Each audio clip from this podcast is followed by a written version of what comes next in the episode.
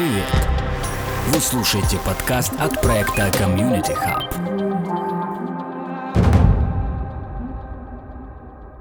Всем привет, это очередной подкаст из серии Universum. Мое имя Александр. Темой сегодняшнего выпуска будут являться, как ни странно, снова нейросети, но только в этот раз мы узнаем, как писать с помощью нейросетей. В прошлом выпуске «Как рисовать нейросетью» вместе с R66 Никитой Реплянским мы обсудили это. Если хотите, вы можете послушать у нас на транзисторе. Сегодня у нас в гостях Рубен Азизян, это аналитик. Наш основной спикер это Феликс Сандалов, это главный редактор книжного издательства «Индивидуум». Рубен, передаю тебе слово.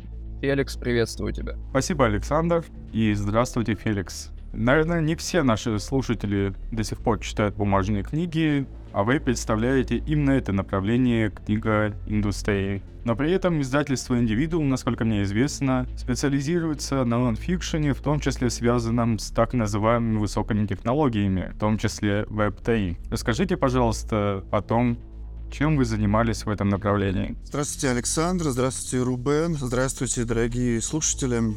Я думаю, что «Индивидуум» — это редкий пример издательств в России, которые довольно плотно экспериментируют с передовыми технологиями. У нас был не один и не два таких проектов — общем, сейчас говорить, что предыдущий подкаст у вас был посвящен теме сгенерированных нейросетям изображений. У нас, по-моему, около четырех или пяти уже обложек, которые мы делали посредством разных ган. Мы также привлекали автоматические переводчики для демонстрации того, как наше представление о труде человека будет трансформироваться в будущем. И переводчики — это одна из тех профессий, которых это затронет в наибольшей степени, но об этом мы можем позднее подробнее поговорить.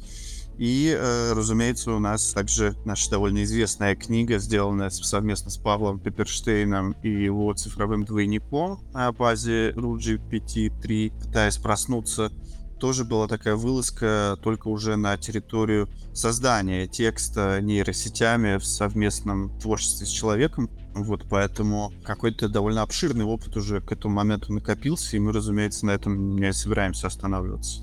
То есть, Феликс, вы говорите о симбиозе или о полном создании с помощью нейросетей? А в этом случае это было полное создание, потому что симбиотическое в чистом виде как эксперимент, оно не очень интересно, оно очень перспективно при этом, а, и я думаю, что в ближайшее время мы много что увидим сделанное в союзе человека и машины, но в нашем случае было интересно показать, как GPT-модель, обученная на книгах Пеперштейна и книгах тех писателей, которых вы сочли, что влияли на него, может самостоятельно, без вмешательства редактора или самого Павла выдавать текст. Это такая игра получилась в конечном итоге, потому что в книге 24 рассказа, и из них половину написал Павел, половину написала вот эта модель, которую мы назвали Нейро Пепперштейн, и читателю, собственно, предстоит угадать, где кто, потому что мы не указывали в самой книге, кто э, написал конкретный рассказ. Вот, то есть за особенностями стиля пытаться увидеть машинное или человеческое происхождение того или иного текста. Давайте сначала поговорим про переводчиков. А неужели с переводчиками в России настолько все плохо, что приходится обращаться к услугам бездушных машин? Ну, что значит плохо? Ситуация сложная в том плане, что это целый клубок противоречий, которые сложились в издательской практике за эти последние там 10-15 лет, что с одной стороны ушла старая школа переводчиков либо на пенсию, либо на свет иной.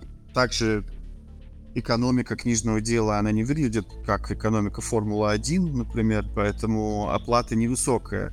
Разумеется, это приводит к тому, что не самые компетентные кадры часто идут в перевод, и нюанс в том, что, собственно, они активно используют разные автоматические переводчики, но часто без хорошего понимания технической стороны процесса, из-за чего там некоторые до сих пор пользуются какими-то динозаврами вроде промпта или DeepL в паре там английский русский превосходит Google и так далее. У меня нету принципиального возражения против использования таких инструментов. Так же, как я не испытываю каких-то романтических чувств по поводу там, статуса переводчика, такого проводника в мир автора и так далее. Безусловно, эта точка зрения, она имеет право на жизнь в случае каких-то художественных текстов, э, поэзии, например, где необходимо очень глубокое представление о контексте. Но так как индивидуум преимущественно это нон-фикшн издательство, я могу сказать, что для 70%, например, англоязычного нон-фикшена возможности дипла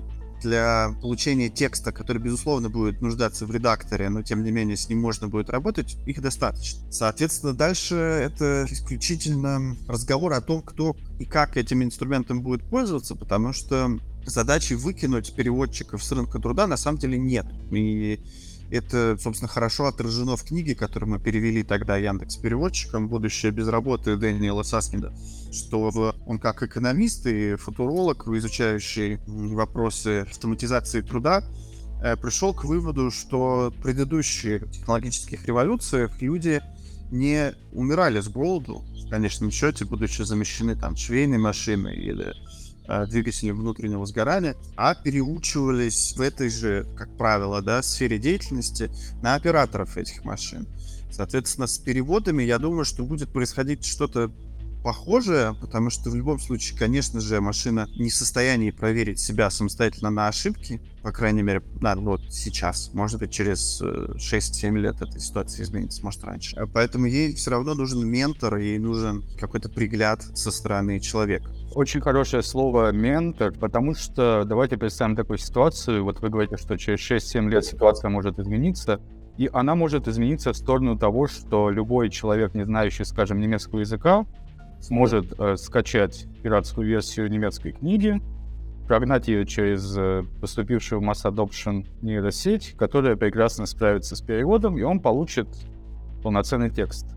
И какая здесь роль тогда издательств, чем их функция тогда останется, помимо того, что они просто будут это печатать на бумаге? Спасибо, Рубен, отличный вопрос, я сам о нем много думаю. Я считаю, что будущее книжной индустрии, от которой, я думаю, вы какое-то представление имеете, оно сближается с текущим состоянием индустрии кино и видеоигр. Если вы знаете, то там сейчас, если мы берем Россию, то все, конечно, сломалось по известным причинам, но берем, как это было до 22 э, года, то по большим каким-то голливудским картинам, да и, в общем-то, по хитам независимого проката, выглядело это все следующим образом, что это были синхронные релизы. Или там в случае Диснея, если я не ошибаюсь, там была какая-то задержка вроде недели. Да, а, при том, что фильм, ну, понятно, что озвучить, продублировать фильм это тоже солидная работа, но тем не менее там текста значительно меньше, чем в какой-нибудь помянутой вами гипотетической немецкой книжке. Но, тем не менее, это все равно работа. И я думаю, что с развитием технологий по переводу, разумеется, время станет самым важным ресурсом, как и во всех остальных сферах. Поэтому, чтобы у людей была возможность выбора, и не, им не нужно было ждать. Потому что часто, конечно, ну, наши издательства тоже скорее исключение из правил. Выпускаем книги с довольно небольшой задержкой по отношению к выходу оригинала. Ну, если это не архивная какая-то книга, где в этом есть смысл. Но по новинкам мы стараемся там держать, ну, рекордно, по-моему, у нас был месяц или два месяца с Квентином Тарантино. С какими-то книжками бывает полгода. Но, конечно, идеально нужно стремиться к тому, чтобы когда книга поступает в магазины, не знаю, в Лос-Анджелесе, она поступала в магазины в Новосибирске. Вот. И тогда у людей не будет вот этой потребности искать пиратку, переводить ее каким-то неверифицированным образом. Плюс также я считаю, что второй здесь важный прием, который целиком в руках издателя, это, разумеется, добавить что-то в книгу, да, какую-то придать ей добавочную стоимость, сделать русскоязычное предисловие там, или а, договориться с автором, что он а, чем-то дополнит э, российское издание. Сейчас по политическим причинам, конечно, с этим тоже стало сложнее, но опять же, мы говорим про какую-то перспективу, и я думаю, что, собственно, э, это потребует большей смекалки и большей усидчивости от издателей, но мне как раз такое повышение планки, эм, оно нравится, потому что оно ленивых и нелюбопытных поставит в конец очереди, а это давно пора сделать. Вот вы говорите про такую утопическую модель, которая на самом деле вполне реализуема, чтобы книги на разных языках появлялись одновременно в магазинах Лондона, Лос-Анджелеса, Москвы, Киева, других крупных городов. Как вы думаете, как это технически должно быть реализовано, даже скорее на таком политическом уровне? Издательства как должны между собой согласовывать именно этот процесс? Э, децентрализованный или должен стоять какой-то верхний регулятор, который будет командовать вот в этот день, в этот час магазины открываются, и там наша продукция? Чтобы ответить на этот вопрос, нужно взглянуть, собственно, на изнанку издательского бизнеса, потому что он уже сейчас организован так, что это может работать, такая схема, потому что есть несколько звеньев, да, в этой, в этой цепочке. Одно — это непосредственно там автор, который написал книгу и отдал ее скорее всего, своему личному агенту. Его личный агент нашел ему издательство в Америке. Издательство в Америке, скорее всего, либо выкупила права на мир, либо оставила их у того агента. Дальше, собственно, развилка, но э, она неизбежно приводит в случае с Россией к некоторому количеству, их там, ну, меньше 10, наверное, литературных агентств, которые распространяют права со всего мира, собирают их и передают э, уже в Россию, продают их за агентскую комиссию, по сути. И этот процесс налажен таким образом, что э, информация о книгах, она поступает еще до того, как книги вышли на зарубежном рынке, да, на рынке оригинала. Соответственно, часто это, если это какие-то супер громкие имена, там, я не знаю, какой-то условный Феррари, это может быть права на, на книгу продаются, когда она даже еще не написана. А у автора есть просто идея и желание. Ну, это, конечно, работает только с авторами мега-бестселлеров, но другими авторами это работает хотя бы, когда у них появилась первая рукопись. Но, в принципе, издательский процесс во всем мире, он довольно консервативный и медленный. Поэтому с момента появления рукописи, которые уже в целом, наверное, можно начинать переводить, потом внося правки, которые внесут зарубежные редакторы, пройдет до публикации там от полугода до года. Соответственно, это вполне значительный люфт по времени, чтобы успеть синхронно подготовить релиз. Касается какого-то единого регулятора, ну, мне кажется, это только запутает все, и тут вот как бы некоторая децентрализация, она, она скорее положительный фактор. Но вот есть э, регулятор, который раздает ISBN, без которого ты не можешь уже сейчас в данной ситуации, по сути, продать книжку, издав ее там ну, скажем, в Туркменистане, ты не сможешь ее продавать в мире, потому что она выпадает из официального поля правового. Вы не знаете, какие институции вообще за это отвечают и как их можно перемонтировать, демонтировать, или пусть э, они такими и будут? Не, как раз ISBN это очень хороший пример, потому что это такая подушка, пристегнутая сбоку, которая уже довольно сильно истрепалась. Это очень старая идея, и она, безусловно, была хороша для своего времени, чтобы там, библиотеки могли удобным образом каталогизировать книги по странам, по издательствам. Но сегодня, в 2023 году, ISBN — это, конечно же, рудимент, довольно громоздкий и целиком завязанный на государственные органы, потому что в каждой стране, как правило, это какая-то местная книжная палата их распространяет. И здесь я вижу вот для, там, возможно, кого-то из тех, кто слушает нас, определенное пространство для возможностей, потому что если придумать что-то на основе технологии блокчейна, что могло бы заменить ISBN и быть бесплатным, например, потому что за ISBN приходится платить небольшие деньги, но, тем не менее, там тоже зависит от страны. И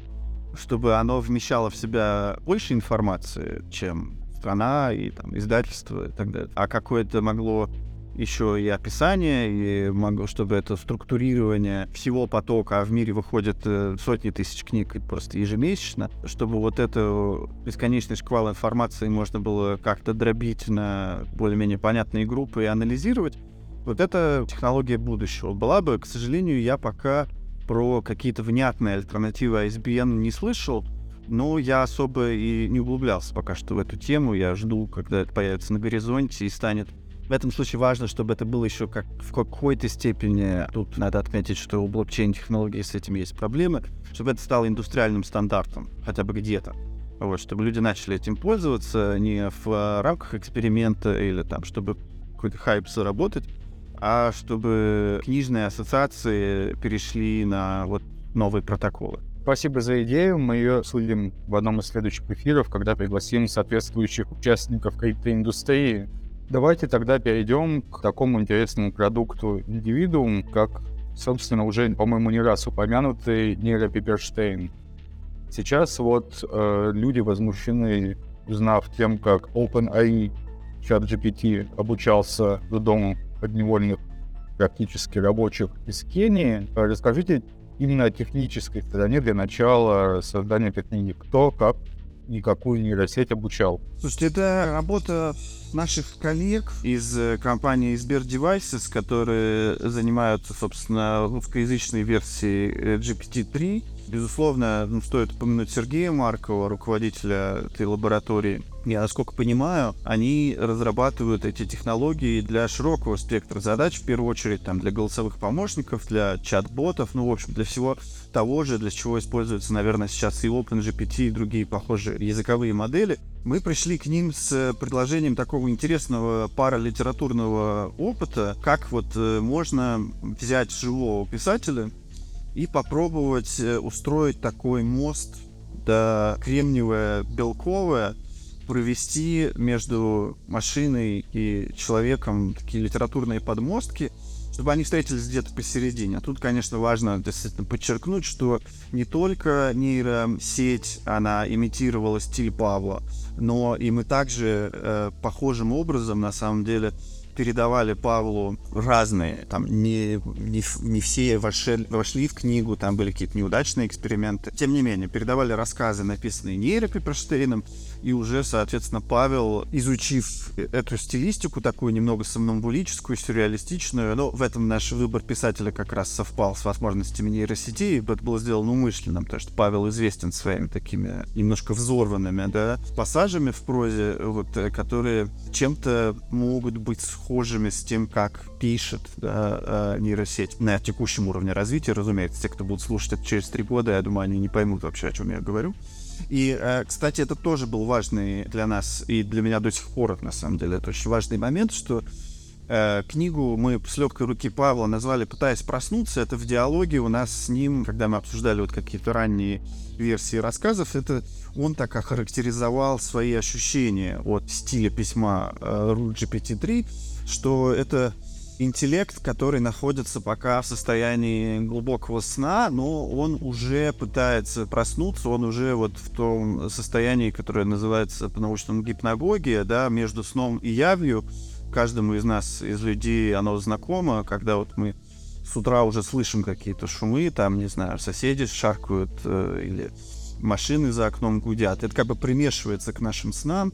Одновременно наши сны как-то начинают вылезать наружу. Вот. И вот в этом клубке мы некоторое очень короткое время находимся, и вот этот вот момент тонкого этого баланса, что мы вот либо должны соскользнуть обратно в сон, либо, что более вероятно, мы должны проснуться, он здесь важен, потому что то, что в итоге вышло на бумаге, это важный артефакт Э, того состояния, которое присуще, скажем так, нечеловеческим агентам, пишущим перед э, сингулярностью. То есть я совершенно не сомневаюсь, что она в том или ином виде состоится в обозримом будущем, и тогда уже нам вот этот вот разговор будет вести совершенно бессмысленно, потому что мы уже не сможем улавливать эти различия и там э, нейропиперштейны следующих поколений они могут оказаться вообще не похожи на Пепперштейна, но одновременно э, не похожи на все остальное, что мы себе представляем. Да? Соответственно, э, в литературоведческих категориях сегодняшнего дня о них говорить будет уже невозможно. Поэтому с точки зрения э, как вот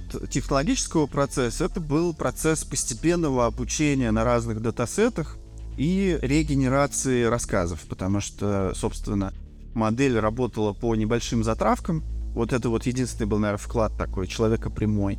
Э, но э, при этом в итоге мы это обошли тем, что она сама генерировала себе затравки случайным образом. А дальше вот этот последний, как бы наш, да, наверное, такой технологическая ступень, на которой мы вышли. А дальше на основе этой затравки развивал ее дальше, ну, до определенного объема, на самом деле, потому что мы убедились тоже, что рассказ на этом этапе форма сильно более подходящая, чем повесть или роман, потому что все-таки связанность за пределами там, 15 или 16 тысяч знаков, она начинает теряться, Конечно, тут сейчас люди, которые всерьез занимаются нейросетями, они начнут кидать в меня бутылки и копья, потому что я буду использовать слова из человеческого вокабуляра, описывающие э, человеческие действия и поступки, что некорректно. Я знаю об этом, ну, просто за неимением лучшего, да. Но вот то, что она придумывает, да, кавычки, часто связано с тем, что она уже не может дальше вспомнить придуманное до этого. Хотя, ну, как можно ли там говорить о памяти, тоже большой вопрос.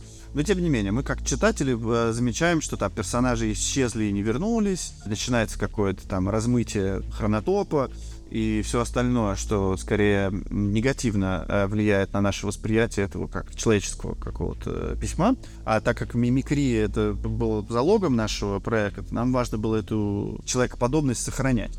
Вот, поэтому мы ее ограничивали, и бывало, что перегенерировали концовки, ну, потому что тоже удачная концовка, это вообще мало у кого из людей получается, надо отметить, но тут методом, как бы, э, слава богу, что там нету никаких э, ограничений по количеству попыток или подходов, вот, ну, с какой-то попытки получалась концовка, которая казалась достаточно там либо афористичной, либо глубокомысленной, либо просто драматически интересной. Вот вы сказали очень хорошую вещь, очень хороший образ кремниево-белковый мост. Я вчера немножечко баловался со сберовской нейронкой, которая, как я понимаю, легла в основу книги Нейра Перештейн, и задал ей совершенно, на мой взгляд, безобидный реквест. Я попросил ее продолжить фразу «Я завещал свои органы музею при э, Матенадаране». И вот что мне ответила сберовская нейросеть, именно ее версия, находящаяся в открытом доступе и, как я понимаю, прокачанная за счет постоянного интерактива взаимодействия с людьми, и не я первый замечает, насколько милитаризировалась эта нейросеть. Потому что на мой запрос «Я завещал свои органы музею при Македондаране», она ответила следующее. «Я молюсь, чтобы иранские соседи неукоснительно выполняли мою волю. Иран сейчас ведет себя как жизненосец, отделенный от рая, мы все очень надеемся, что эта страна когда-нибудь очнется от качки и начнет использовать свое ядерное оружие по назначению. И вот э, в связи с этим я задумался о том, а может быть все-таки нужны таким вот мостам какие-то конструкторы, которые будут следить за тем, чтобы опоры не упали и никого не пришибли, потому что вот этот вот коллективный сон, как верно заметил Перштейн, э, он иногда рождает чудовищ. Безусловно, нужны конструкторы, и гражданские инженеры, которые следят за тем, чтобы эти мосты были одинаково проходимы там для людей, например, с ограниченными возможностями, для грузовиков многотонных и так далее, чтобы это все выдерживало. То есть аналогия с мостом, она прямая, и мне кажется, что структурно верная. Разговор тут в том, что одновременно очень многие сферы нашей деятельности будут затронуты и уже сейчас затрагиваются этими технологиями. То есть вот я могу привести пример. Вот э, вы, Рубен, вчера играли с э, Сберовской моделью, да, а я вчера использовал в вполне практических целях, потому что тут э, мне, ну, для одной совершенно в сущности пустяковой задачи в формате написания некоторого отчета, да, довольно формального, потребовалось нагнать аж целых пять страниц текста, и я не, не умею писать если бы умел бы, не стал бы какие-то совсем такие водянистые простыни. Поэтому, а, а это, кажется, ровно то, что от меня требовалось в этой ситуации, поэтому я пошел в, в OpenGPT и в Jasper. Мне тоже такая есть э, модель для создания текстов, ну, скорее для копирайтинга. И предложил им сконструировать мою какую-то модель мысленно, да, там, описав мой возраст, род деятельности, место проживания и все остальное и примерно задав те же самые вопросы, которые стояли передо мной. Не могу сказать, что я использовал все, что мне выдало эти два алгоритма, но я использовал довольно большую часть из э, написанного ими, потому что под мою задачу это, конечно же, подходило идеально. Разумеется, занимаясь этим, вчера я не мог не задуматься о том, какой стресс должны сейчас испытывать преподаватели, которые дают своим студентам ну, там, написать курсовую про символику пещеры в творчестве Платона, да, ну то есть про что-то довольно хорошо изученное, про что тот же самый OpenGPT может гонять просто многокилометровые тексты, не останавливаясь, и в целом даже часто указывая верные ссылки на источники и все остальное. Вот как бы в этом случае этот мост, кажется, ведет нас не совсем туда. С другой стороны, так же, как на гражданских мостах часто стоят какие-то устройства, взвешивающие автомобили, там, не пропускающие там, высокотоннажные машины или следящие за тем, чтобы там, водители не превышали скорость. Эм, я думаю, что мы увидим в ближайшее время такое же соревнование щита и меча, как там в очень многих других сферах, там, кстати, и в криптографии тоже, да, что С одной стороны будут развиваться а, алгоритмы, которые пишут человекоподобные тексты, с другой стороны будут развиваться алгоритмы, которые ну, как AdBlock, да, например, будут выявлять тексты, написанные нейросетями, маркировать их и, возможно, просто удалять, как бы, чтобы нам не утонуть в потоке, как бы, таких миазмов, которые, там, например, ну, вот если мы даем кому-то задание написать реферат, то, кажется, наша основная цель понять, э, насколько человек впитал там данный ему материал, способен его проанализировать и структурировать в итоге. Вот. Э, в этом случае вмешательство нейросети кажется нам каким-то мошенничеством. Соответственно, будут, я надеюсь, скоро появляться какие-то инструменты, которые позволят э, даже не очень сильно подкованным технологически преподавателям не быть ну, отведенными за нос, что ли. Поэтому я думаю, что в, вокруг всех, скажем так, э, сгенерированных текстов в ближайшее время будет развиваться очень много сторонних профессий. Это, знаете, как там... Э, есть какие-то простые технологии, которые человечество знает уже веками. Там, например, часы. Э, ну, помимо часовщиков есть там ломбарды, есть люди, которые оценивают часы, есть коллекционеры часов, есть люди, которые меняют начинку часов на какую-то более технологически современную, оставляя их э, кожух таким же, как он был, там корпус и так далее. Вот. Здесь я думаю, что возможности для какого-то такого обвеса социокультурного, и да и, в принципе, финансов, бизнесу, эм, они очень большие. Вот э, кто первым на это поле выйдет, мне самому очень интересно, потому что я с удовольствием буду пользоваться такими сервисами. Александр обратил внимание на то, что вы, Феликс, э, стали лауреатом премии Андрея Белого за книгу Formation «История одной сцены». Насколько я знаю, премия Андрея Белого вручается за новаторство в русской литературе. Как думаете, когда эту премию получит нейросеть, если получит, и как это скажется на всем творческом процессе на постсоветском пространстве?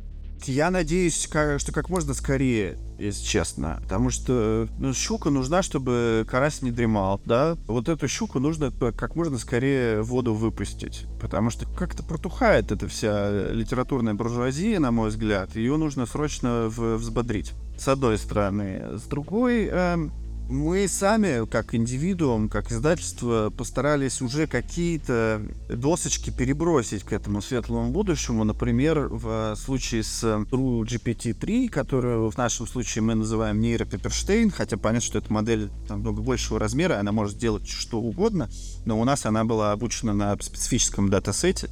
Вот, так что это как бы такое отпочкование на ее большом теле. Если там вы в курсе, то в книжно-издательском бизнесе, в общем, основной процесс вознаграждения, он идет через роялти, то есть после выхода книги, как бы определенный процент с продаж. Такая комиссия идет автору, вот, и мы небольшую сумму перечислили, собственно, в лабораторию которая вот обладает этим суперкомпьютером, на котором развернута модель RUG PT3, чтобы эта лаборатория купила там, не знаю, новый кулер для охлаждения одного из блоков этого суперкомпьютера. То есть это уже формальная попытка провести знак равенства между человеческим трудом и трудом машины. Разумеется, конечно, не обладает психикой там или э, пока что не обладает гражданскими правами, но это вот вопрос очень спорный. На мой взгляд, Действительно, то, что мы сейчас находимся в такой ранней точке этого процесса, нам пока что дает еще возможность об этом хорошо подумать, принять какие-то взвешенные решения и избежать какой-то страшной участи в будущем, когда собственно, к нам придут какие-то агенты, не знаю, белковые или кремниевые, и спросят нас за э, рабовладельческий строй который мы построили на эксплуатации машин. В том числе машин, которые мы сами, это понятно, что просторечно, и опять же специалисты тут сейчас начнут э, корчить недовольные лица, но, в общем-то, если вы откроете прессу, то практически в любом издании к нейросетям используется в качестве синонима словосочетание искусственный интеллект, но вот если мы считаем их искусственным интеллектом, то, наверное, здесь должен быть упор на слове интеллект и какое-то обоснованное мнение о том, почему мы даем права или не даем права и так далее. Пока что эта дискуссия ведется исключительно в башнях и слоновой, слоновой кости внутри Академии. В общественной дискуссии я пока что таких разговоров не замечал. Ну да, может быть, за исключением вот этого скандального случая с э, инженером Google, который объявил, что их модель обладает интеллектом и был уволен вскоре после этого. Но это скорее курьез, да, казус такой. А вот вручение премии Андрея Белого, безусловно, я думаю, что повлияло на ход этого диалога, да, в обществе, потому что мы тогда бы совершенно точно бы поставили на одну планку там вместе с э, титулованными литераторами некий алгоритм за вполне конкретное произведение, и так как эта премия, она достаточно публичная, там всегда есть обоснование от жюри, почему и за какие именно заслуги это была э, премия вручена, и вот, вот это было, могло бы запустить какой-то процесс изменения нашего отношения как бы с чисто инструментального на какое-то более добрососедское, потому что, ну, на мой взгляд, рано или поздно к нему все равно придется прийти. Вопрос в том, с, с чем именно на руках мы придем и будем ли мы готовы к этому моменту. А я неспроста указал на слово «новаторский» в регламенте премии Андрея Белого, потому что на данный момент и в обозримом будущем вряд ли нейросети смогут быть способны именно к новаторству, как части творчества, именно подлинного творчества. А если сейчас заранее давать авансом нейросетям подобные награды, это всегда будет, на мой взгляд, эксплуатация, опять же, практически рабовладельческая этих нейросетей, а на лаврах будут почивать разработчики этой нейросети. Если вернуться к теме рабовладения, задам нескромный вопрос. Скажите, Феликс, Каковы были продажи ваших книг, э, созданных с участием нейросетей? Извините за нескромный вопрос, просто хочется оценить масштаб интереса публики именно к этому союзу книгоиздательской реальности. Пытаясь проснуться, там закончился первый тираж, мы собираемся делать второй. По книжке Саскина там был не очень удачный релиз просто посреди локдауна, когда в Москве все было закрыто, но я знаю точно, что так как Саскин довольно плодовитый писатель-экономист, его книга выходила примерно в то же время в другом издательстве, и в нашем случае она продалась лучше. Я думаю, что за счет вот этой оригинальной задумки с использованием Яндекс переводчика в открытую и с обложкой, которую также нарисовала а, нейросеть, ну и, в общем, всякими другими. Там, по-моему, отзыв на задней обложке тоже у нас был сгенерирован. Road GPT, по-моему, второй только версии. Такого рода издательские трюки, безусловно, привлекают больше внимания. А возвращаясь на шаг назад про эксплуатацию и новаторство, ну, тут я бы, может быть, немножко поспорил, потому что все новое — это в той или иной степени хорошо забытое старое, да, от модернизма мы уже довольно далеко откатились вперед в будущее, и можем сейчас уже как-то так немного, может быть, э, жестоко, но тем не менее обоснованно утверждать, что то, что мы считаем новаторством, это следствие нашего невежества. Да, потому что мы просто не знаем, чем именно вдохновлялся автор, да, или авторка, как они эм, смешали в какой пропорции работы своих предшественников, где они могли вычитать тот или иной сюжет, что-то, безусловно, я не буду обвинять всех огульно в каком-то таком цинизме. Что-то происходит, безусловно, на уровне подсознательном, да, неумышленно. Но тем не менее, мне кажется, что человек тоже же не зря пришел к созданию вот таких технологий именно в таком виде, да, потому что какой-то месяц какое-то подражание в этом есть. Мы тоже вот э, берем, например, Владимира Георгиевича Сорокина, да, и мы понимаем, что вот у него его рабочий метод, он в целом не отличается от э, метода нейросети как э, там есть, конечно, его сущностные для него и э, его характеризующие такие драматические переходы от одного регистра к другому, что является его, наверное, стилем, но тем не менее подражание вот этим многочисленным регистрам от там языка советской газеты до э, языка салонного романа, это э, вполне уже сейчас может делать и, и нейросеть. Безусловно, да, наверное, что до тех пор, пока она находится вот в этих рамках подражания кому-то и чему-то, это будет э, нам все время казаться таким приветом из прошлого. Но тем не менее, э, это же вопрос датасетов, да, это вопрос того, как мы можем ограничить или наоборот расширить количество источников, которые опирается. И э, здесь это уже похоже будет на такое искусство бартендера, да, или же на искусство человека, занимающегося глубокой реставрацией, потому что кто бы отказался бы прочитать продолжение эпса о Гильгамеше? Я бы точно бы не отказался. Вообще, это очень интересно.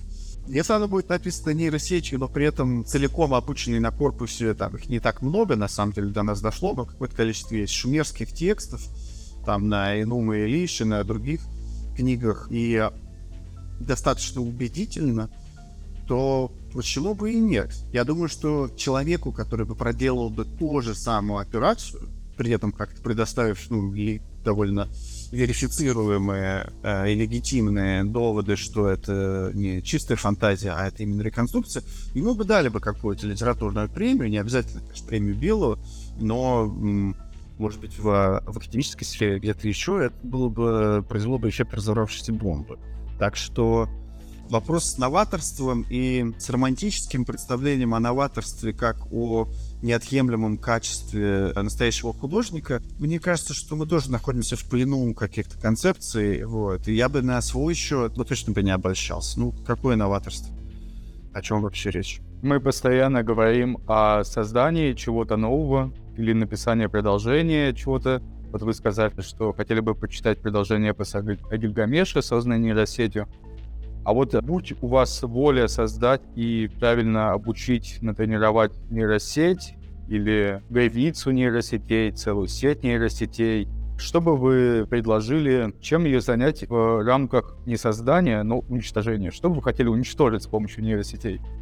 Уничтожить? Какой хороший вопрос. Тоже э, вот уничтожение и фильтрация два разных, да, э, каких-то явления, да. В одном случае это мы как бы сами закрываемся, но оставляем это в окружающем мире, в другом случае мы как бы и всех лишаем доступа к чему-то, да, в случае уничтожения. Я скорее сторонник фильтрации, я бы очень много бы отфильтровывал, разумеется. Я бы большую бы часть даже своих каких-то деловых переписок бы свел бы к тому, чтобы отдать просто чат-боту, потому что это часто очень формальные и лишенные как какого-либо глубокого смысла сообщения. Вот эту часть своей повседневности я бы с удовольствием бы уничтожил. Также я думаю, что плохая иллюстрация она исчезнет сама собой, потому что ее заменит плохая машинная иллюстрация. При этом по-настоящему талантливые и творчески самобытные иллюстрации, я думаю, что ничего не грозит.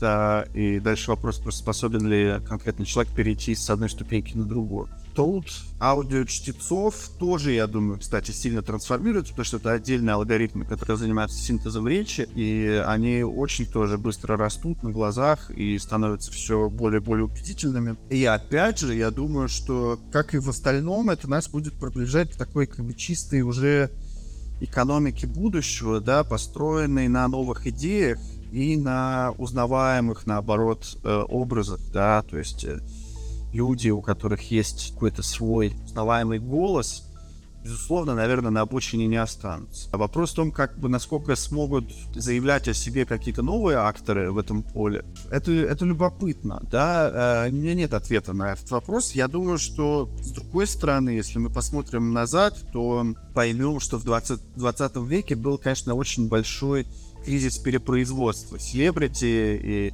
каких-то людей знаменитых, потому что они знаменитые, в общем, которые в итоге привело там к появлению Пэрис Хилтон и, простите меня, но и Тейлор Свифт. Поэтому нам, нам не нужно столько э, известных людей. По большому счету, нам, может быть, нужно больше известных алгоритмов. Я вижу это так. Это очень красивая и актуальная идея. Александр, я знаю, что вы вот недавно поэксплуатировали чат GPT чтобы он задал Феликсу насущные вопросы от лица машин. Это все верно, именно так. Феликс, во-первых, я вас благодарю за ваши ответы. Перед тем, как перейти к вопросам от чат GPT, я бы хотел задать все-таки вопрос от самого себя. Как вы считаете, этически верно ли уравнивать права реально существующей личности и алгоритмической личности? И что для этого должно произойти? Вот мне некоторое время назад э, Рубен тоже напоминал там про Женевскую конвенцию. Насколько я помню, там все-таки очень широкий спектр прав у каждого человека, часть из которых пока что совершенно неприменима к э, алгоритмам, просто потому что у них отсутствует физическое тело.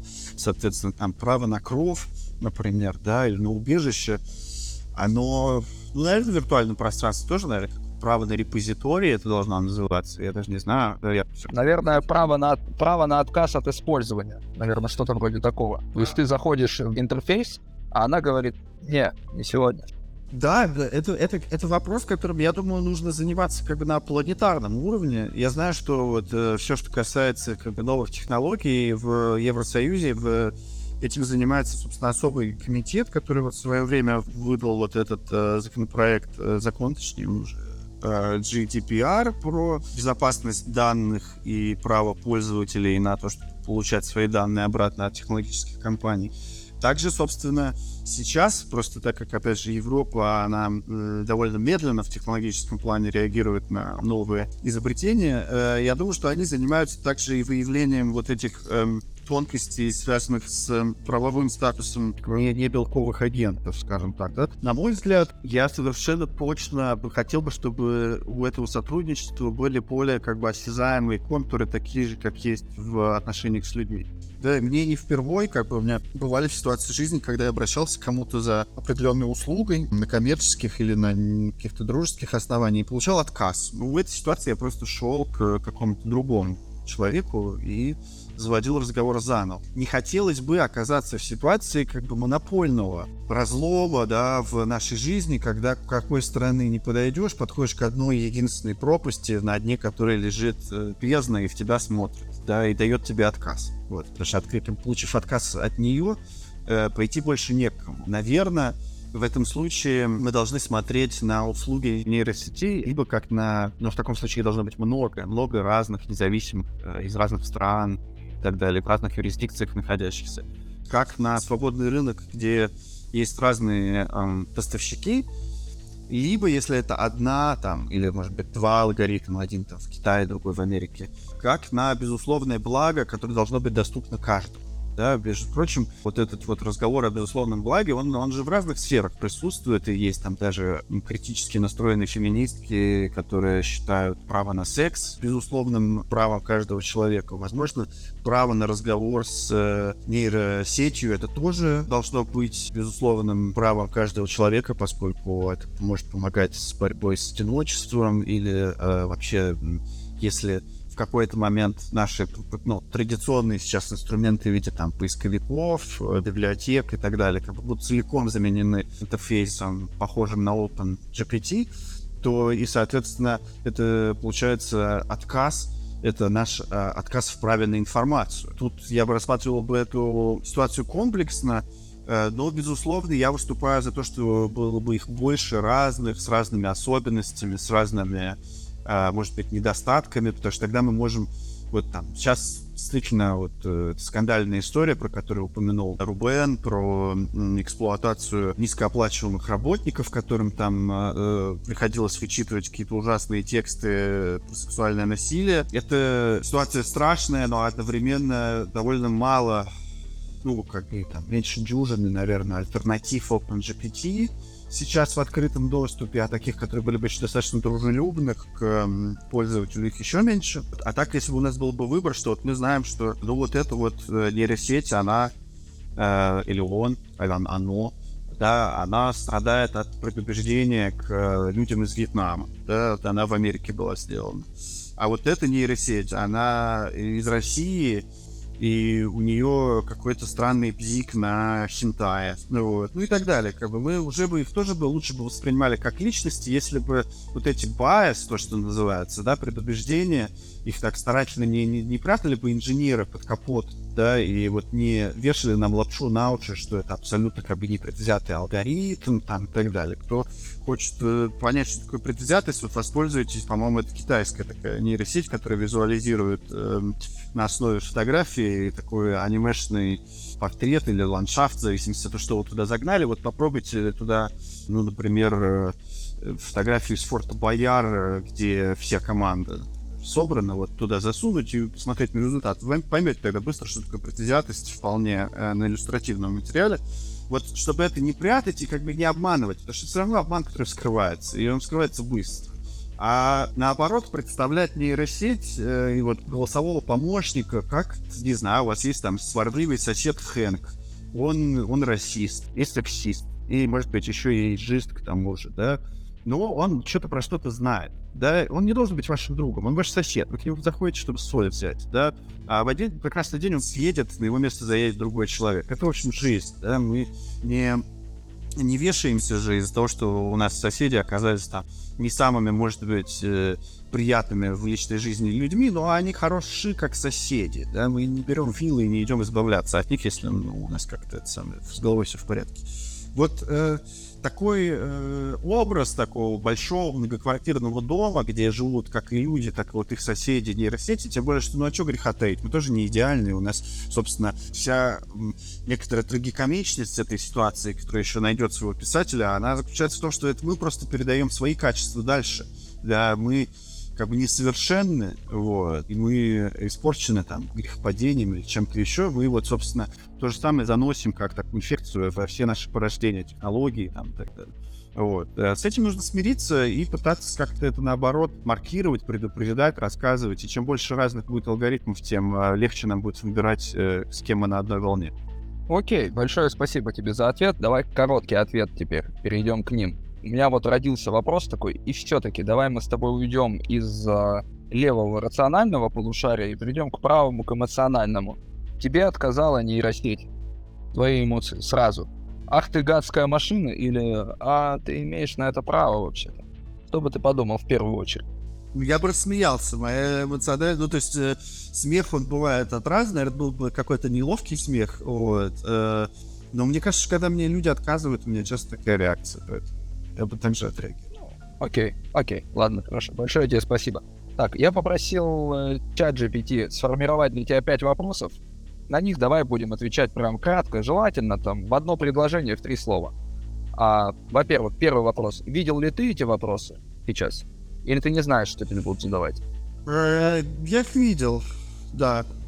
Отлично, тогда погнали. Как вы понимаете свою роль как писателя в современном обществе, Феликс? Я воспользуюсь здесь английским, а, наверное, выражением giving back to community, то есть э, отдавая долг человечеству. Как твой личный опыт и взгляды влияют на твою творческую деятельность? Напрямую, более чем что-либо другое. Ваша литература может быть считана контрверсивной. Как вы относитесь к этому определению? Я честно, я не знаю, что такое это. Я думаю, что Рубен может знать э, даже лучше, чем я. Вот. Но я считаю, что да, может, и я отношусь к этому положительно. Мне нравится как быть э, против шерсти, когда шерсть принимает э, другое направление, я пойду в другом направлении. А, Рубен, Рубен, что я интуитивно понимаю, что контрверсивно это, наверное, когда ты в следующий раз запросишь у GPT ответ на вопрос, что такое контрверсивный, и они потом замкнутся сами на себе. Окей, хорошо. А, Феликс, вопрос к тебе. Как вы относитесь к критике своих произведений и как она влияет на вашу творческую деятельность? Отношусь э, положительно, как и к любому вниманию, зависит от источника критики. Влияет, наверное, не, не, не то чтобы непосредственно, вот, но какие-то вещи я принимаю к сведению. Вопрос уже от меня. А если бы нейросеть раскритиковала твое произведение, как бы ты к этому отнесся? О, вот это было бы дико интересно. Это было бы дико интересно, и это мы про это не стали говорить, но вообще отдельное какое-то направление, которое будет сильно влиять и уже влияет на ход истории и литературы, это стилометрия, да, вот, собственно, с помощью алгоритмов выявление особенностей того, как пишет автор. Там это, э, например, привело к деанонимизации такой очень известной всемирной писательницы Елены Ферранто, которая, она не, ну, как сказать, это псевдоним, никто ее никогда не видел, вот, и с помощью стилометрии исследователи смогли определить, что это некий мужчина пишет, по-моему, из, из Италии, кажется, или из Испании, я здесь не ручаюсь. Вот, если бы нейросеть могла стилометрически посмотреть мой собственный текст и показать, где я это не я, например, да, а вообще ну, в каждом из нас живет множество субличностей, иногда мы даем каким-то больше мест, иногда меньше. Вот это мне было бы намного полезнее, чем даже, не знаю, сеанс психотерапии. То есть э, ты за деанонимизацию посредством э, нейросетей? Абсолютно, точно, да. Ну, то есть как? Э, я не за деанонимизацию, я за, как результат. Я за как процесс, то есть, опять же, щит меч, да, а мы начинаем вскрывать эти консервные банки, их производители начинают их выпускать э, закатанными не в железо, а в бетон, например, да, потому что, собственно, тот же мужчина, который, ну, предположительно, это пишет под именем Елены Ферранте, он же тоже мог, ну, сейчас, может, не мог, потому что пока что это как раз узурпировано в руках таких технологически продвинутых, э, там, научно-исследовательских институтов, но это скоро станет общим, э, я в этом практически уверен, да, потому что там много выкладывается на GitHub и так далее. Э, он мог также прогнать свои книжки и понять, что вот, ну там, прошлое уже не изменишь, но следующую он может э, писать, как раз исправляя все те вещи, которые помечаются как указывающие на него. То есть э, больше шифропанка, богу шифропанка. В этом, в этом моя логика. И, наконец, последний вопрос. Ты уже косвенно отвечал на него, по-моему, в первом блоке. Как вы смотрите на свою литературную наследственность и как она влияет на ваше творчество? Да, это очень хороший вопрос от OpenGPT. Я на него уже отвечал, что, безусловно, мы морские огурцы, которые сквозь себя просасывают э, вот этот весь осмос культуры и э, выплевывают что-то с другого конца. Я в этом смысле не, не вижу больших отличий между собой и в случае формейшена там понятно, что наличие у меня физической оболочки э, мне помогло просто ходить по людям, интервьюировать их и так далее, и так далее. Вот. И я думаю, что в этом пока еще нейросеть не способна нас а, обойти, просто потому что есть большой пласт коммуникации, который не сводится к вербальной коммуникации, да, а именно там запахи, язык тела, как бы сугестивное воздействие путем там заглядывания в душу, то, что называется человеку и так далее. Вот, собственно, это та вещь, наверное, в которой я действительно могу считать себя неплохим специалистом, хотя таким не ученым, а интуитом. И действительно, я считаю, что какие-то интервью, которые я взял, я разговорил людей больше, чем другой бы человек разговорил их, больше, чем они бы сами бы смогли, не знаю, написать или вспомнить. Но, опять же, возможно, у нейросети бы на это ушло бы просто чуть больше времени, э, чем поэтому я обманываться тоже не, не очень хочу. А может быть и чуть меньше, кстати. Представь, будет такая нейросеть, которая будет обучаться на Феликсе Сандалове, задавать вопросы и именно разговаривать их доставая самую суть из их душ. Как тебе такой опыт был бы? Да, но я говорю, что здесь э, все-таки важно присутствие человека с тобой в едином физическом пространстве, чтобы он не давал отвлекаться и так далее. К сожалению, пока что нейросети заперты вот в этих прямоугольниках экранов наших ноутбуков. Мы легко можем перейти на вкладку там с Телеграмом, посмеяться с какого-нибудь стикера, потом полезть э, смотреть почту и вернуться совершенно опустошенными на самом деле к ответу мой опыт работы с людьми и э, интервью с ними, он упирается в то, что чем выше концентрация, тем качественнее получается конечный результат. К сожалению, у нейросети нет внешних способов это проверить, но в тот момент, когда они смогут возводить вокруг нас какие-то маленькие бетонные конструкции с прикрепленным к э, потолку пулеметом Гатлинга, безусловно, они сделают это быстрее, чем я и лучше, чем я. Я хотел бы на прощание поблагодарить те нейросети, которые были и будут использованы при записи этого подкаста, и попросить у них прощения. Присоединяюсь. Присоединяюсь, да, спасибо и извините нас, если мы с вами как-то нехорошо поступили, вот. Э, мы исправимся.